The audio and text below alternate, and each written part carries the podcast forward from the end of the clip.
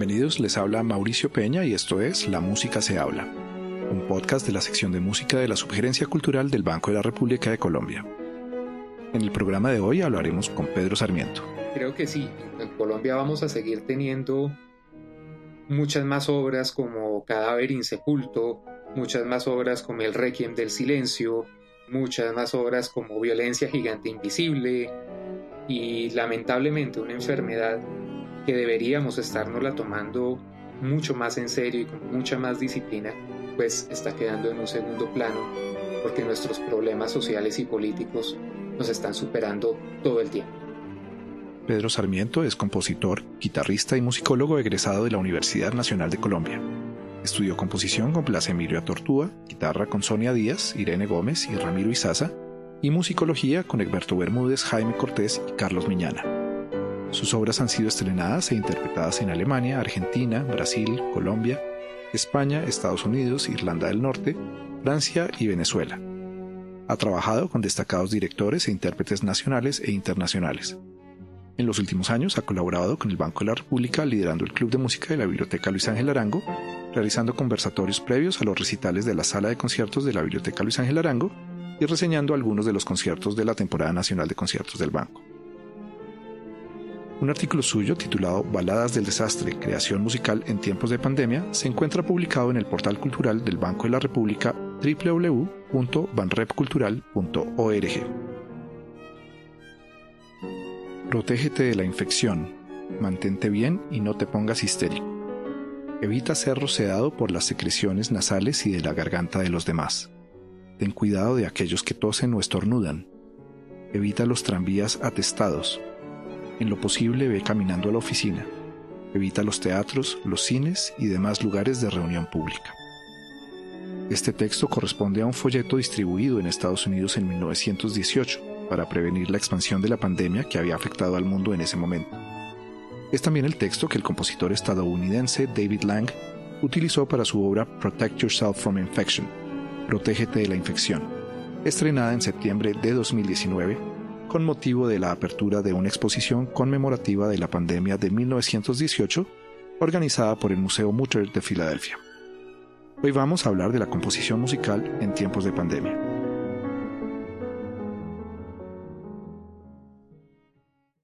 Pedro Sarmiento, bienvenido. Muchas gracias, Mauricio. Bueno, Pedro, para empezar, ¿cómo está? Llevamos ya varias semanas de cuarentena cómo lo ha afectado la, pandemia, cómo le ha afectado su vida, su ejercicio profesional. A nivel de, lo social, pues digamos, no ha cambiado mucho en ese sentido. Eh, finalmente yo soy un trabajador de casa, permanezco acá en mi apartamento la mayor parte de horas, trabajo desde aquí, hago teletrabajo. En ese sentido, digamos, cotidiano del día a día, salvo las salidas que uno tiene que hacer y los cuidados que debe tener cuando sale, pues más allá de eso, digamos, en, ese terreno práctico no ha habido mayor afectación. Sí la ha habido, obviamente, en la parte del ejercicio profesional en tanto conciertos, porque es uno de los, digamos, de los renglones de la economía que más se ha visto afectados, es decir, perder la oportunidad de un concierto, que finalmente es una actividad comunitaria y efímera, pues sí afecta un montón. En este año se cancelaron más o menos conciertos míos unos 16, entonces sí es una afectación grande, pero con el paso de las semanas también se ha ido restableciendo un poco el sistema de encargos, que me parece también importante decirlo, porque ya, digamos, pasan unas semanas de adaptación de los intérpretes y también ellos se han ido adaptando a las nuevas formas virtuales de hacer música y de enterarse qué es lo que se necesita, etcétera, etcétera. Entonces ya en este momento yo veo que hay un interés de recuperar ese tiempo, esos ensayos, esos montajes y comenzar a hacer, digamos, el, montaje de las obras y la presentación a través de medios virtuales, de plataformas virtuales y también el encargo de obras, una de ellas reciente, también sobre la pandemia. Muy interesante y creo que a eso volveremos un poco al final, pero como este, esta entrevista es con motivo de un artículo, entremos en materia. En el artículo que publicamos en el portal cultural del banco, usted comparte unos ejemplos que muestran la ocurrencia de pandemias y de plagas en distintos momentos de la historia. ¿Cuál es esa primera obra que se identifica como una obra que referencia un momento de una pandemia? La más antigua que, pude encontrar es el, ah, el, himno al Beato Sebastián. Eh, San Sebastián fue un santo que realmente no estaba asociado a las pandemias. Se hizo una consagración de la ciudad de Milán precisamente para que los protegiera de la pandemia y se le hizo un himno que era O Beato Sebastián y ese himno comenzó a, popularizarse. Ese es uno de los ejemplos más antiguos y el otro es el Stella Celli Estirpavit, que ha corrido mucho en este tiempo por los coros en Internet. Es un, es un himno muy sencillo en una polifonía de dos o tres voces, dependiendo la versión que uno pueda consultar. Y este es un, un himno por el Stella Chelis, es un himno mariano que se copió muchas veces. Lo tenemos desde el 1316 hasta más o menos 1430, copiado en distintos devocionarios, copiado en libros de canto, digamos, de uso normal litúrgico, etc. Entonces, estos son los dos himnos más, más antiguos y las dos advocaciones, digamos, más fuertes, obviamente a la Santísima Virgen y a San Sebastián, que, como digo, es un santo que no tenía nada que ver con las pandemias, pero por el milagro que se le atribuye, ya queda como un santo protector de la humanidad ante este tipo de, eventos. Para las personas que quizás no conocen mucho de, la, de cómo funcionaba la música en, esos tiempos del medioevo, del renacimiento. ¿Cómo es esto de los manuscritos y, de las versiones y que circula? La circulación, como sucedía con todo tipo de escritos, era la copia manuscrita, es decir, había un scriptorium, era realmente el, salón donde ponían una cantidad de monjes a copiar una página a la vez en pergamino entonces es una copia que se tiene que hacer muy delicadamente. Un copista dura un día en una página normal, es decir, de texto. Eh, no sé cuánto duraría en, una partitura, pero imagino que es una cantidad de, tiempo similar. En este caso, los que se encargaron de llevar la, la antífona del Stella Celli a otros lugares fue la comunidad franciscana. Entonces, sus copistas de esta época pues iban haciendo estas copias y esto se llevaba pues a lomo de, de caballo o de buey o de lo que fuera, de un lugar a otro, de iglesia en iglesia, de parroquia en parroquia, porque parroquia finalmente es un territorio. Entonces, en la medida en que hubiera una mejor constitución musical, que hubiera, digamos, un coro, que hubiera un pequeño órgano, un organillo o lo que fuera, y unos cantantes, pues se podía montar eh, muy fácilmente o si no, se hacía simplemente sin, sin instrumentos. Pero lo común es que hubiera algún instrumento que no está anotado en la partitura eh, que acompañara el canto. Y este es un trabajo absolutamente anónimo de monjes que, cuya labor era esa y no, no firmaban su trabajo. Sí, sin embargo, este himno es una adaptación que por lo menos conocemos que Guillermo Lerouche toma de algunos cantos populares, o se tiene más o menos esa, esa idea, de que toma la melodía de un canto popular y adapta el himno que él compuso, que es el Stella Shelley. Eso, eso lo sabemos con cierto rigor. De los otros, no, precisamente por lo mismo, es decir, eh, no existían los derechos de autor y obviamente un monje en su voto de humildad, pues no necesita por qué decir yo soy el que compone es un trabajo para la comunidad, entonces pues se mantiene en el anonimato porque es de la comunidad precisamente. Esta música es muy particular también, ¿no? Porque no estamos hablando de una misa de requiem ni de unas memorias a unas personas que fallecieron o algo así. ¿De qué se trata esta música en particular?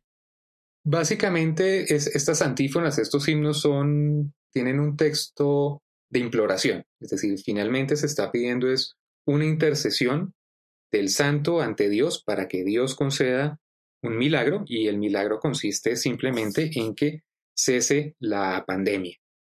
El artículo hace un sondeo histórico muy general de la relación de la música con las enfermedades, con las pandemias. Viéndolo a través de ese lente, ¿cuál es su lectura de la relación de los seres humanos con estas plagas, con estas pandemias que los han afectado?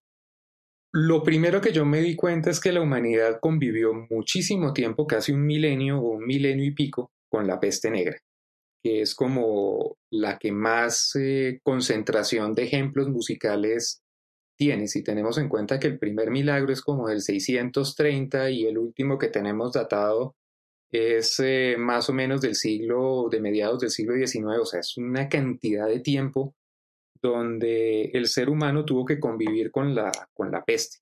Realmente pues se le llamaba epidemia porque por la forma en la que se movían las personas, pues para que llegara de un lugar a otro tomaba mucho más tiempo del que, del que es ahora. Ahorita con un simple vuelo de avión, pues se puede llegar a un contagio pues mucho más, más rápido. En este caso, la peste quedó geolocalizada en Europa precisamente por lo mismo, era difícil que llegara a estos, a estos lugares. Entonces, esa es una de las cosas que me llamó la atención viendo el artículo, es decir, la convivencia con las epidemias o las pandemias eh, ha sido continua. Lo que pasa es que nosotros hemos vivido durante el siglo XX y esta parte del siglo XXI con unas medidas de salud mucho más fuertes, entonces ahorita se nos hace algo totalmente sorpresivo. Pero la vida no paró, en esos momentos. Eso es, digamos, una, una de las lecciones que, que queda. Eh, la vida, de alguna forma, el ser humano se adaptó tecnológicamente para poder seguir haciendo sus actividades de agricultura, de cultura, de política, de lo que fuera. Y eso es algo, digamos, que finalmente es alentador para nosotros en este momento. Lo otro es que finalmente son muy pocas las obras que se dedican a una enfermedad específica. Creo que la función de la música, y lo pongo ahí en el artículo, siempre ha sido brindarle a las personas un mejor estado de ánimo. Y algo que a mí me ha parecido bueno es que ha habido musicoterapeutas que han tratado el, el tema y ellos dicen, concuerdan en el hecho mismo de que la música sirve es para que las personas en su estado de ánimo mejoren. Entonces lo que está pasando en este momento es que fuera de que algunos compositores y músicos están haciendo obras, digamos, como para marcar este punto histórico del COVID, las personas siguen eh, consumiendo la música, pero más que todo la música que los hace sentir bien, que, que saben instintivamente o que saben de alguna forma consciente que les ayuda a manejar el encierro, la depresión y la ansiedad. Relacionado con eso que, que acaba de decir, hay una cosa que me ha sorprendido viendo el artículo y, tratando de, encontrar un poco más de información preparando esta entrevista. Y es que para mí no es aparente que haya un gran volumen de música que haya surgido como producto de una pandemia o, de la peste. Me pregunto si el problema es mío de no haber encontrado más música, más referencias, o si realmente lo que esto refleja es que las pandemias son pequeños párrafos del gran volumen de la historia de la humanidad. O si quizás, como seres humanos sensibles, no nos gusta tanto poner el dedo en la llaga. Creo que es una combinación de varias. Fíjate que yo encontré muchos más casos de literatura y de teatro relacionados con la peste, porque allí se pueden narrar, digamos, eh, unas historias donde yo sí puedo presentar un enfermo y lo que le pasa a, a esta persona o hacer un análisis social a través de, una enfermedad específica. De hecho, pues está este libro de filosofía, La peste, que precisamente es eso, mostrar cómo la propia sociedad en sí misma es una, genera sus propias enfermedades y es una crítica filosófica, digamos, al, a los sistemas sociales que, que, manejamos. Y lo mismo también en la pintura, es decir, eh, la pintura es mucho más desgarradora, mucho más cercana, es una fotografía más, más real. Creo que la música siempre ha cumplido ese papel de generar unas, unas mejores emociones y finalmente hay un consumo privado de la música y creo que eso es lo que hace que haya como tan poco material directamente referido a una enfermedad específica y que más bien se acuda a, algo general, es decir, eh, si durante tantos años estuvo siempre la Estela Cheli es porque esa pieza cumple con la función social que debe y pues se diría no necesitamos de otra porque ya sabemos que este himno es el himno que tenemos que cantar, o por lo menos los, los eh, católicos saben que recurren e incluso ahorita se han hecho regrabaciones del Stella Celli un milenio y pico después. Entonces, creo que va por muchos de estos, de estos lugares, eh, pero sí, o sea, en realidad yo tampoco en, el, en, el, en la investigación que hice de documentos no encontré mayores. Creo que la guerra ha sido, por ejemplo, uno de los temas más propios de la música. Y sobre la guerra sí se ha escrito montones de cosas, sea celebrativa o sea para la guerra misma como evento, o sea para denunciar eh, la tragedia humana que es la guerra. Ese, ese sí ha sido un tema más propio de la música, compartido con la literatura y el teatro, pero las enfermedades yo las vi más relacionadas en, en estas otras artes que en la música. Vamos a saltar unos, unos siglos también, porque el, sondeo ya entra también al, siglo XX y hay unos ejemplos que además me encantaron y me encantaron porque en línea se puede escuchar. Hablando de dos blues, eh, uno es de Ace Johnson, que se llama Influenza, y el otro es de Memphis Mini, que es Meningitis Blues, el blues de la meningitis. ¿Cómo surgen estas obras? ¿Qué, papel dentro de la vida social de, del sur de Estados Unidos, porque eran, me imagino, además canciones escondidas, porque esas grabaciones existen es casi que de milagro. Se tiene, digamos, un poquito más de, datos de influenza, que realmente, pues influenza es lo único que dice en el, en el título, de resto la llaman flu, en, este inglés eh, sureño. Esta, esta balada, este blues, tiene cosas muy similares a las del corrido mexicano. Es decir, hay, toda una historia que él va contando de cómo llega la influencia a Texas en 1929 y poco a poco esto va diezmando la población y dice pues que sí, que las personas estaban sufriendo dolores musculares de hueso, eh, que los mataba en muy poco tiempo y que él veía ahí un castigo de Dios porque finalmente pues no estaba haciendo distingo absolutamente de nada, sino que era algo como, como muy, muy general. Pero sí, la, grabación se nota que pues debió ser comercial en, el, en la escala de comercio que, que tenía la radio en esa época. Es decir, esto debió transmitirse en una estación local de Texas y no debió tener un mayor impacto que el que la misma radiodifusión le dio. Meningitis es, es más, eh, es, un poco antes, pero se da en, en, otro lugar. Y es lo mismo, es decir, es ella, la cantante, la que sufre la, la meningitis, pero es también una forma de decir, eh, estuve a punto de perder mi familia, es decir, ella no habla tanto del síntoma de la enfermedad, sino de las consecuencias que va a tener la enfermedad sobre ella. Entonces ella dice, listo, voy a, voy a perder no solo mi vida, sino todo lo que amo. Entonces, e, ese tipo de conexiones emocionales creo que hace que las canciones sean mucho más efectivas o más cercanas, digamos, a, las personas, porque les está hablando de algo que en efecto saben que pueden llegar a sentir, es decir, causan una empatía mucho más directa, mucho más rápida de lo que, por ejemplo, un himno, con todo el respeto a la religión, pero el himno es simplemente una súplica para que Dios nos ayude, que no es algo simple, es, algo espiritualmente profundo, pero en este sentido, digamos, más, más social, más humano, que alguien se pueda identificar con el hecho de decir, oiga, yo puedo perder mi vida, puedo perder a los seres que amo, no los voy a volver a ver, pues hace que, que, sea más cercano a la canción como tal que, que a un himno. Ahí vale la pena también mencionar que Memphis Mini fue la autora e intérprete junto con su después marido, Kansas Joe McCoy, de When the Levee Breaks, que es una canción que relata la inundación de Mississippi de 1927 y esa canción después se hizo muy, la hizo famosa Led Zeppelin en una versión de rock en, los 70 otra, otra historia que además se repite después con, con eh, la inundación de Nueva Orleans de hace unos años. Con esto me surge una, una pregunta para Pedro Sarmiento como compositor y es la capacidad que tiene un compositor para capturar una emoción o un hecho del momento. O sea, cómo aborda de manera diferente una obra que conmemore la guerra de los mil días, una obra que conmemore la tragedia de Armero o una obra sobre la actual pandemia.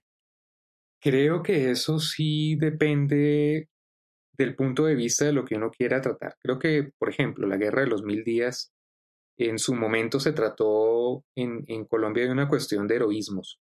Eh, las obras que históricamente conocemos que corresponden al periodo, en realidad no hablan tanto de, los desastres que tuvo esta guerra, eh, sino más bien de los, de los héroes, de los militares que fueron protagonistas de algunas batallas importantes. Está, por ejemplo, la marcha de Palo Negro, que esa sí es eh, marca, digamos, una de las batallas más sangrientas en Santander y por eso el, aeropuerto de Santander se llama Palo Negro y ahí hay un museo. Entonces, digamos que la lectura que se podría hacer muy somera es que el interés en ese momento de la guerra de los mil días era mostrarla como un acto patriótico, como un acto heroico, como un acto de ideales, y que si en este momento alguien le hiciera, seguramente la lectura sería distinta porque en este momento estamos digamos, atravesando un proceso social muy difícil de dos modelos de paz, si se puede decir así, o, de sociedad y de cómo tratar unas heridas que vienen desde la guerra de los mil días. Y creo que el tratamiento sería completamente distinto. Creo que sí sería hacia lo humano, porque ya en este momento a nosotros no nos importan esos héroes. Y no nos importa heroizar a nadie. Y mucho menos después de todo lo que ha pasado con ciertas instituciones que francamente se corrompieron. Entonces, pues no habría un interés en ese sentido, habría más un interés social de reivindicación de derechos y demostrar lo absurdo que es mantener una guerra. Creo que esa sería la lectura que desde hoy haríamos de un hecho del pasado. Y creo que así sucedería con todo. O sea, en realidad, acá en Colombia nos cogió esta, esta pandemia en medio de un conflicto que está en este momento represado, porque finalmente veníamos de marcha en marcha, de paro en paro, eh, de denuncia en denuncia, de amarillismo en, amarillismo, y creo que esto fue más un freno y que frenó la economía y que otros intereses comenzaron a salir a flote, entonces no se ha hecho, digamos, una conciencia tan fuerte de lo que es la enfermedad per se, porque estábamos pensando en otras cosas, como si la tuvo en España donde sí la, la, afectación fue tan fuerte, tan directa, tan profunda, que sí hizo que se, que se moviera, digamos, el, el, ámbito cultural hacia dejar una huella de, oiga, miren esto cómo nos está afectando tan profundamente como, como sociedad, que es esta canción que referencio del Volveremos a Brindar de Lucía Gil, que es una canción de esperanza, de decir, bueno, sí, estamos en esto, pero vamos a salir, es decir, esto va a pasar, eh, vamos a estar en una situación mejor y en algún momento volveremos a vernos, volveremos a brindar, eh, volveremos a, departir. Ese es, digamos, como el, sentido de esa, de esa canción y por eso tuvo en algún momento eh, esta viralización por los, por los medios. E incluso en Italia se escuchaba también la canción. Y personalmente, como compositor, ¿Cómo cree usted que se van a ver afectadas las obras que está componiendo o que va a componer en este periodo de aislamiento? Y en mi caso propio como compositor, imagino que en el que de alguna forma intentarán referenciar esto que está pasando de, de, de en sí la pandemia, pero vuelvo a insistir en mi punto, creo que nos cogió en un momento social y político tan, tan, tan complejo que va a ser siempre mucho más, o creo que, la, que las obras de aquí en adelante van a reflejar ese momento que quedó parado ahora por estas cuarentenas. Creo que, por lo menos yo en mi caso, no tengo un interés particular en, en, hablar de la pandemia o en hacer una obra pandémica, salvo el, el, el encargo que dije al principio, y no porque no me parezca importante, sino porque en este lado del mundo, en este país, creo que se están viviendo problemas mucho más graves, lamentable decirlo, mucho más graves que una pandemia. Y esto sí que lo ha reflejado la música académica y la música popular durante muchos, muchos años. Siempre hemos estado hablando de violencia y de nuestra incapacidad de superar este, e, estos procesos. Entonces, eh, creo que sí, en, Colombia vamos a seguir teniendo muchas más obras como Cadáver Insepulto, muchas más obras como El Requiem del Silencio, eh, muchas más obras como Violencia Gigante Invisible, muchas obras eh, del tipo de violencia, la canción de José Barros, porque es lo que finalmente nos afecta más. Y lamentablemente una enfermedad que deberíamos la tomando mucho más en serio y con mucha más disciplina, pues está quedando en un segundo plano porque nuestros problemas sociales y políticos nos están superando todo el tiempo. En una reunión que tenía recientemente o que tuve recientemente con colegas de directores de distintos teatros, salas, ensambles, surgió este tema, del tema de la insensibilidad que podemos tener en este país hacia, hacia la muerte. Quizás no nos hemos sensibilizado y no sentimos el peso del momento en cuanto a muertes. Me surge ahí también entonces esa pregunta de la relación del compositor con el objeto de, la composición. Venimos hablando de temas generales o las pandemias o las plagas han generado quizás un cuerpo de producción bastante limitado si uno lo ve eh, en relación con otras obras de la historia de la música, y quizás no son obras tan contundentes, pero hay otras que quizás sí son muy personales y justamente por esa íntima relación que pueda tener el creador con el tema propio, inclusive tratándose de una enfermedad. Me vienen a la mente dos obras, que son la Sinfonía número uno de, de John Corigliano y la obra All the Rage de Bob Ostertag, que son obras escritas en medio de la gran epidemia de SIDA en los ochentas. Me pregunto si entonces es si hay necesidad de mantener una objetividad al momento de componer o si realmente esta relación personal nutre mucho la composición, cómo se cómo jugar con ese equilibrio entre el sentimiento personal que puede desbordarse y salirse de control y la objetividad y el control en el proceso de composición. Sí, yo, por ejemplo, en el caso de lo que hablábamos de las canciones, ese componente, digamos, emocional directo, claro que está afectando al compositor. Es decir, ese es lo que es el combustible que en ese momento él, él está eh, trabajando y, y, que ha hecho, digamos, que ciertas canciones que ahorita han salido eh, relacionadas más con la cuarentena en sí que, por los efectos mismos de la, del COVID hayan tenido una respuesta, digamos, mayor. También ha habido algo de oportunismo. Eso también hay que decirlo. Es decir, eh, la persona que busca de alguna forma, de una manera rápida, tener un video viral, una canción viral, una gran cantidad de visitas o aumentar su número de, de, público en, los canales virtuales, porque también hay que decirlo, o sea, ha salido también mucha música eh, con ese sentido y que uno mira y las letras no es que tengan un gran contenido eh, social, es más un, aprovechar la oportunidad y a ver qué pasa, porque tampoco es que tengan una gran elaboración en tanto música. Y de eso sí que salieron, o sea, eso y, y en ciertos géneros populares que, que, pues que quedan también signados como mala música cuando en realidad hay cosas buenas también en medio de ellos, pero fácilmente ciertos artistas eh, que alguna vez hablaron de la caída de las Torres Gemelas, pues también sacaron la cumbia del coronavirus. Entonces, ahí también hay un componente eh, de aprovechar una oportunidad, una ventana de oportunidad y volver a llamar la atención sobre algunas carreras que vuelven a a ser centro de atención solamente pues porque se, se presenta un evento y a ver esta persona con qué nos sale. Y lo otro ya es que en, digamos, la, la música ya seriamente tomada, pues sí creo que debe tomarse el tiempo de reflexión tanto el compositor como el músico, o si ambos son la misma persona, de examinar bien su punto de vista sobre qué es lo que va a tratar en específico. Y que hay que mirar muy bien es desde qué punto de vista yo estoy abordando este problema.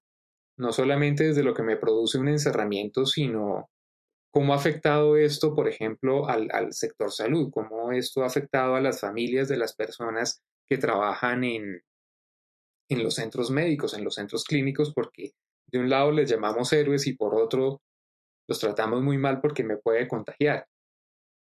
Y, creo que hay muchos puntos de vista que hasta ahora están aflorando y que en algún momento uno puede decir, sí, este es el que me interesa trabajar en una obra musical, sea con texto o sin texto, pero eso va a tomar un tiempo, porque todavía no hemos visto todo el panorama, o sea, hasta ahora tenemos unas piezas de cosas que están sucediendo.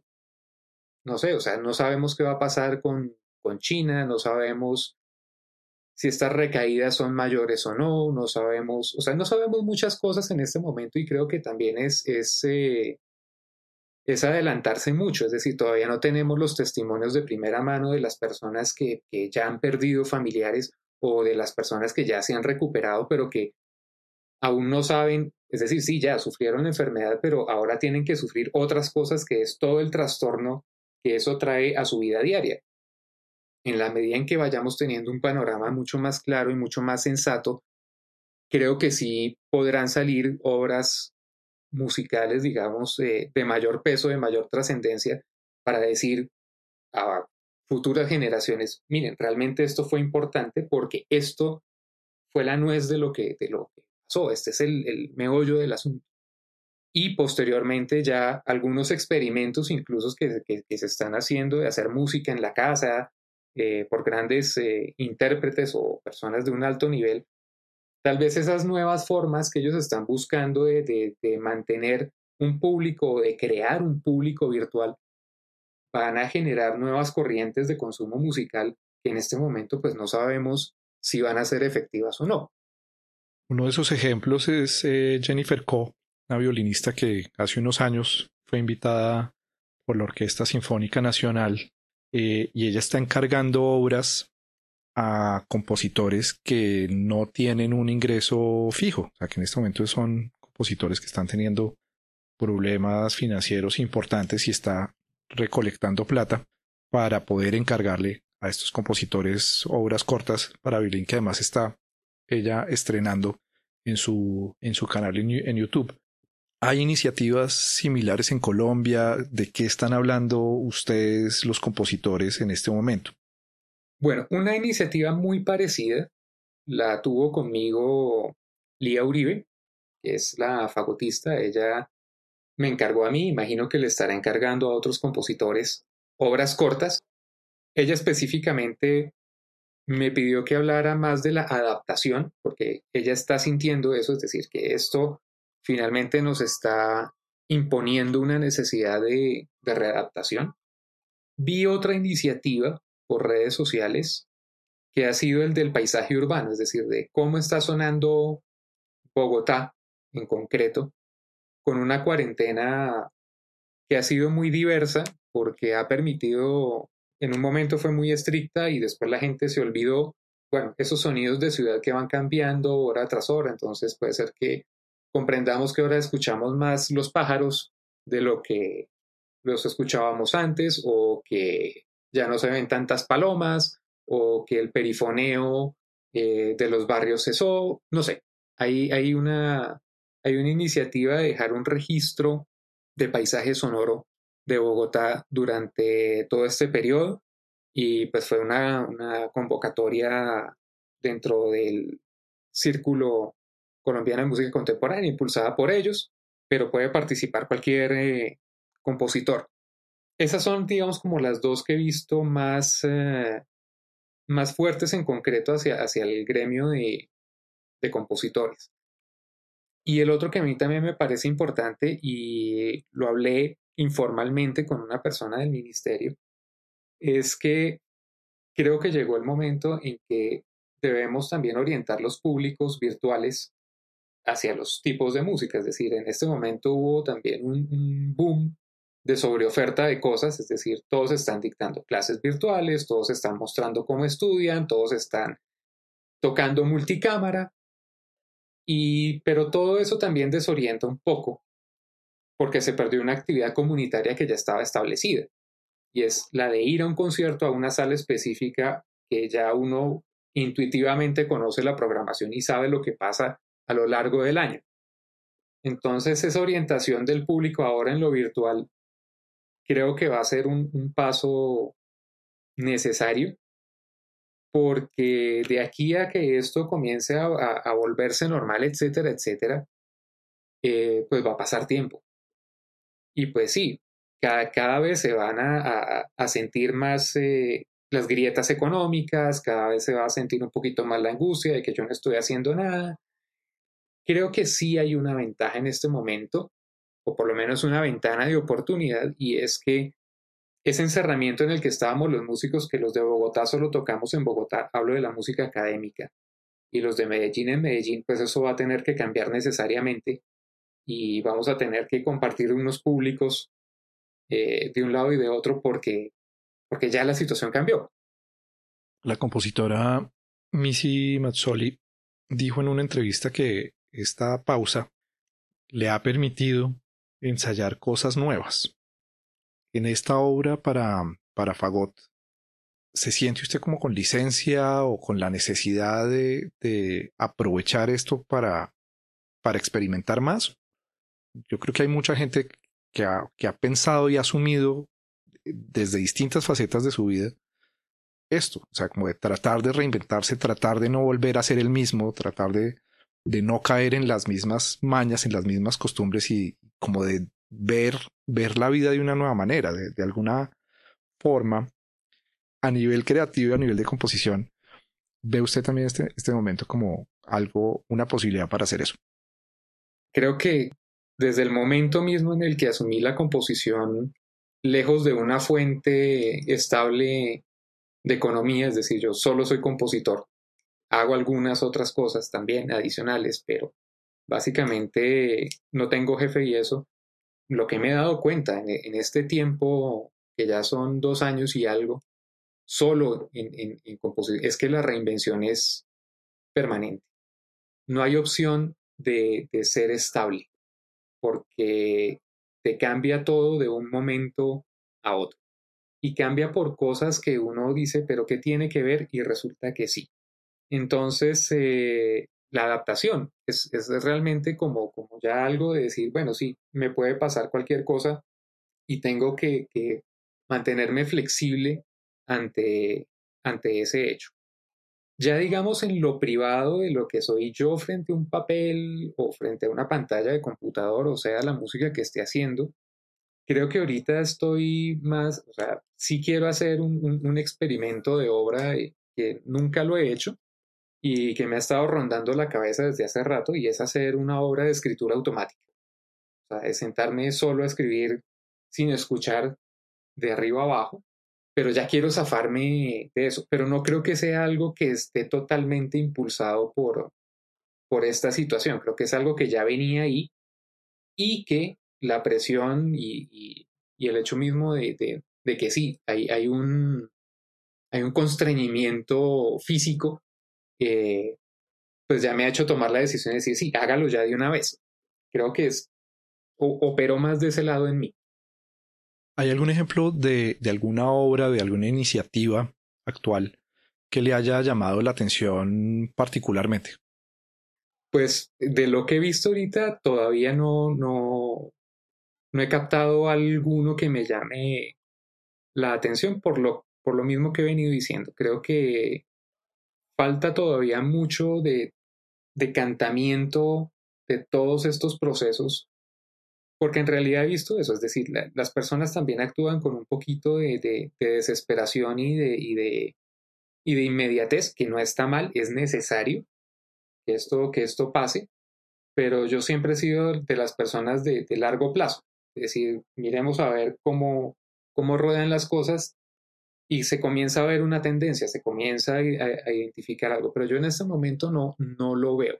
Es decir, está así todo, digamos, volcado obviamente hacia, hacia el mundo virtual, como está pasando también en la educación, etcétera, etcétera, pero no se ha visto un camino cierto, o sea, un camino como que digamos de, de esto sí va a salir una, una nueva práctica musical, que finalmente es a lo que nos vamos a ver abocado todos. Creo que sí van, van a ser de la suma de todos estos esfuerzos individuales y colaborativos en el mundo, sí va a salir una nueva práctica musical no necesariamente una nueva estética musical, pero sí va a salir una nueva práctica musical.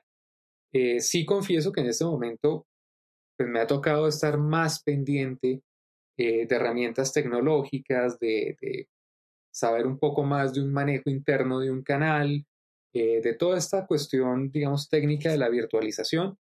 Y repito, creo que a todos nos cogió un poquito fuera de base porque a nivel tecnológico pues no sabemos muchas cosas, porque no vivíamos con el ojo puesto en la tecnología, sino que disfrutábamos de las ventajas de la tecnología sin tener que mirar cómo aportábamos nosotros al desarrollo de tecnologías.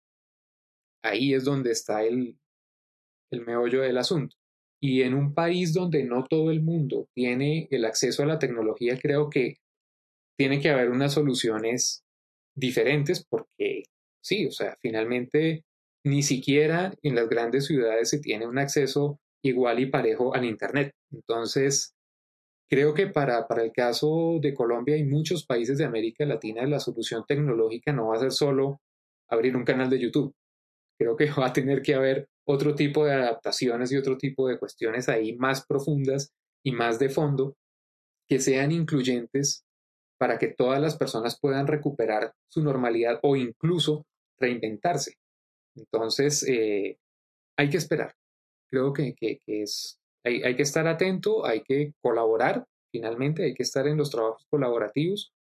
Y creo que esto se va a tomar un tiempito, pero creo que sí estamos a puertas de un cambio tecnológico importante en el, en el consumo y en la producción de las artes.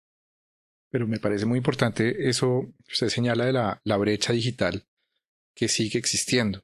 Como que uno ve muchas cosas en, en prensa y tajantes ¿no? en su calificación de que el mundo cambió y que ya la educación va a ser otra, pero al mismo tiempo se entera uno de, de niños que no han podido volver a la escuela porque no tienen un portátil, ni siquiera un teléfono celular para acceder, o niños que están haciendo tareas y tomando clases en la pantalla de un teléfono celular, que claramente no es la mejor manera de, de hacerlo. Y yo creo que esto nos, nos plantea ese, ese gran reto a futuro, o sea, cómo volvemos a montar a un país que estaba rezagado en un mundo que va a estar seguramente mucho más avanzado por todo lo que esta crisis va, a haber generado.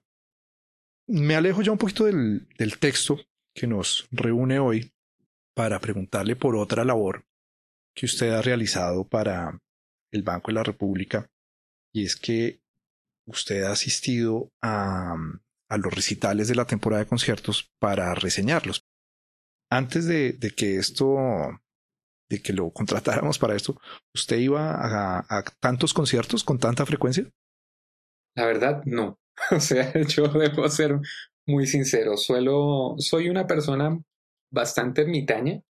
Digamos, el interés mío por ir a un concierto se basaba simplemente, no solo en la obra, sino cuando yo estaba ya, tengo unas temporadas de escuchar mucha música y unas temporadas en que no. Y esto lo tengo más es como de agüero de evitarme una contaminación en la, en la composición, lo cual es una falsedad completa, pero me gusta eh, mantener esa, esa idea de que si uno escucha demasiada música muy seguido, en realidad lo que termina haciendo es un dictado de lo último que escuchó. Y es un peligro que se corre.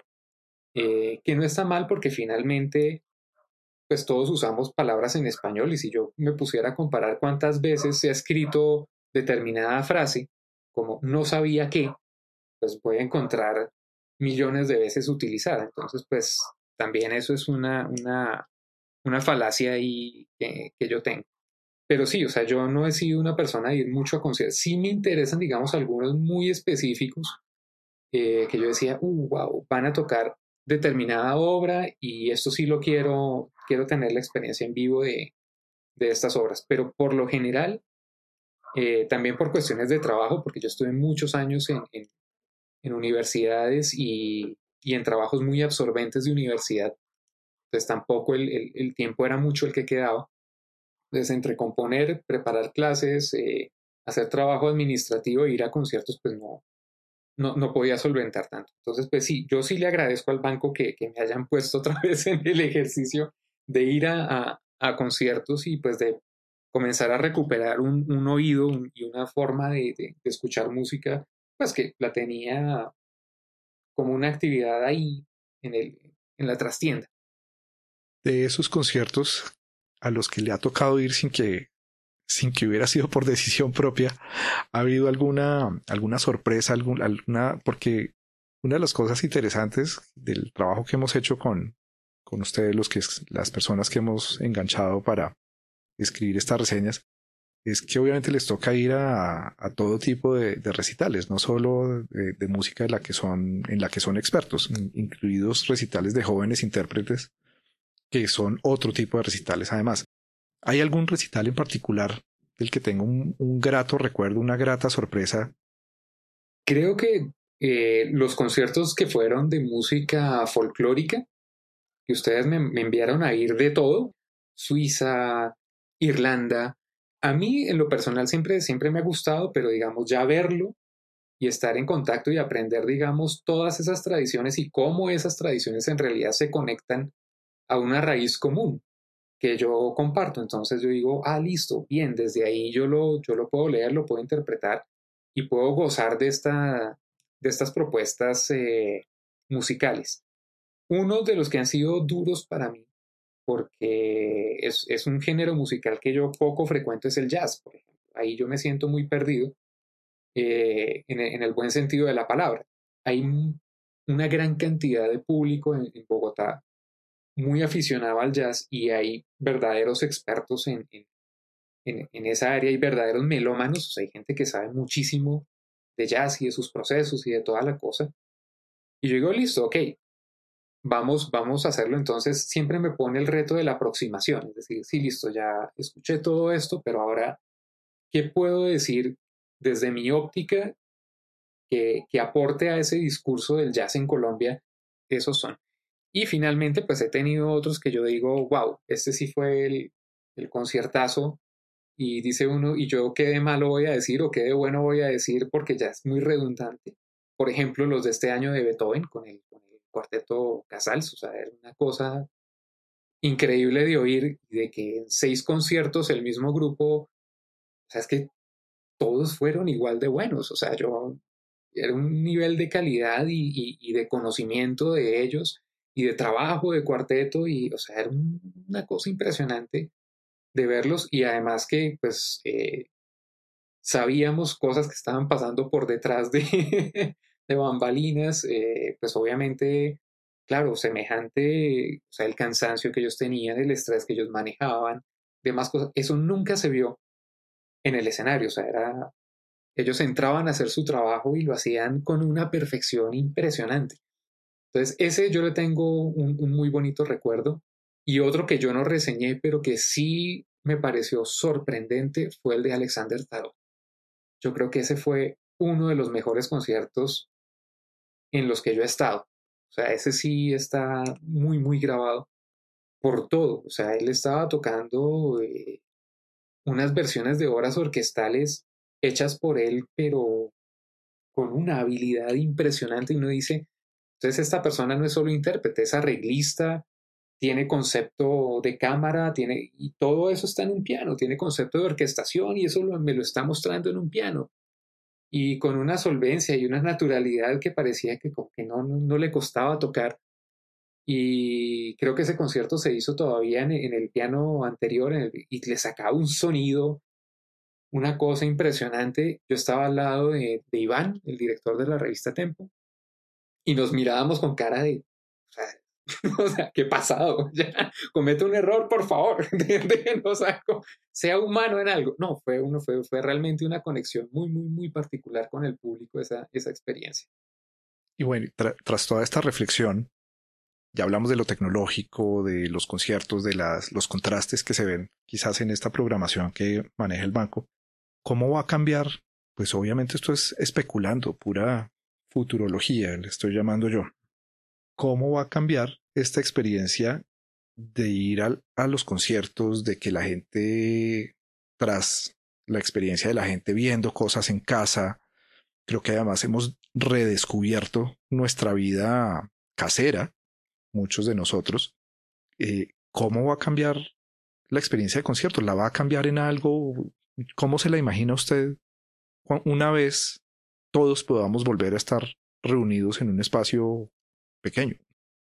Creo que, o por lo menos lo que yo me imagino en mi futurología, alguna vez lo, lo hablé con una gran amiga, le dije, yo en realidad sueño con una sala de conciertos virtual, que en algún momento haya una especie no solo de ensayadero, sino de presentadero, con toda la tecnología que permita hacerlo muy bien, o sea, y que nos permita compartir públicos en otros lugares. Entonces, decir, listo, este concierto se lo estamos presentando no solo para el público de Bogotá, sino que tenemos una, un buen enlace, no sé, con un público en pasto.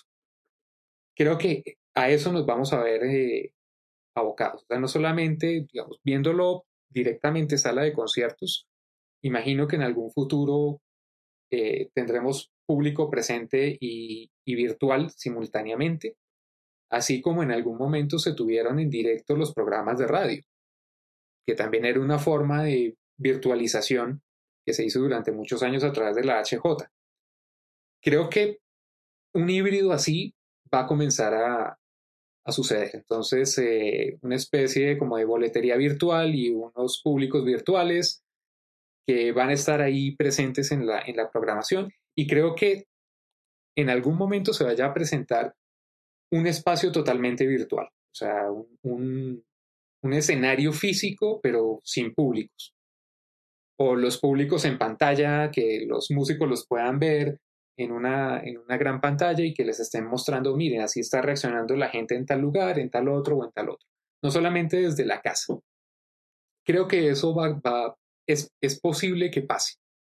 ¿sí? Se requiere es eh, quién hace la inversión. quién va a hacer el diseño de todo este tipo de cuestiones, pero creo que sí un teatro virtual eh, para todo tipo de espectáculos va a ser posible que ya de, cierta forma está pasando.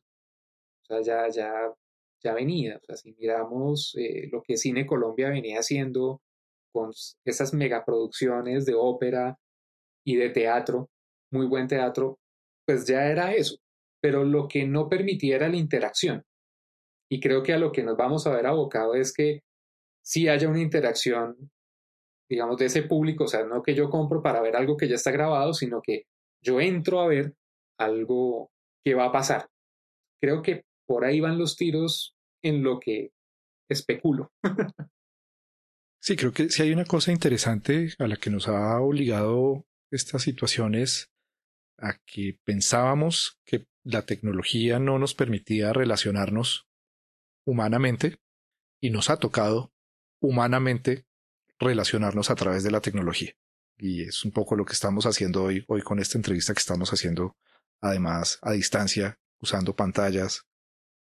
Pedro, muchas gracias. Ya, para cerrar, vengo haciéndole una propuesta a los invitados al, al podcast que me la copié de Alex Ross, el crítico de música del New Yorker, y es recomendar un disco para que la gente lo compre. Esto con la idea de que los ingresos que reciben los músicos por la venta de un disco son mucho, pero mucho, mucho mayores que los ingresos que reciben por todas las reproducciones en plataformas digitales. Es una de las cosas que ojalá se corrijan tras eh, el paso de, de esta crisis que estamos afrontando.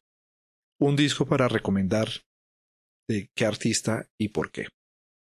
Yo recomendaría, es una producción del año pasado, salió el año pasado, ya tiene unos muy buenos premios, unos muy buenos reconocimientos eh, a nivel de producción eh, y de grabación y además un trabajo artístico completo. Me refiero a que cuando se compra el disco también se está comprando un objeto artísticamente bien elaborado. Es una caja, digamos, que tiene la cualidad de transformarse en otro objeto, lo cual lo hace también una artesanía interesante de tener que recopila el trabajo de la música instrumental de los gaiteros, eh, que son los hijos de los gaiteros anteriores, porque ya no están eh, todos, obviamente por el paso del tiempo, que se llama Camino Largo. Camino Largo es de hecho una, una de, las, de las obras eh, que está incluida, pero también se hizo la reflexión de que ha sido muy largo el camino para poder llegar a esas obras instrumentales teniendo en cuenta que pues una agrupación como Gaiteros en, realidad lo que hace son más canciones que música instrumental. Es decir, esos temas instrumentales de gaita pues no es uno por disco, por decirlo de alguna, de alguna manera, o sea, no es algo muy, muy común.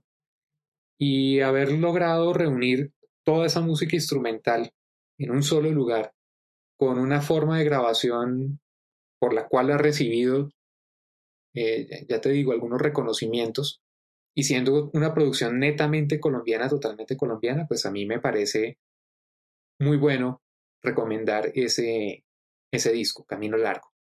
Magnífico. Pedro Sarmiento, muchísimas gracias por acompañarnos. A ti gracias por la, por la invitación. Lo, lo, disfruté mucho y espero pues que las personas que escuchen este podcast pues también lo disfruten.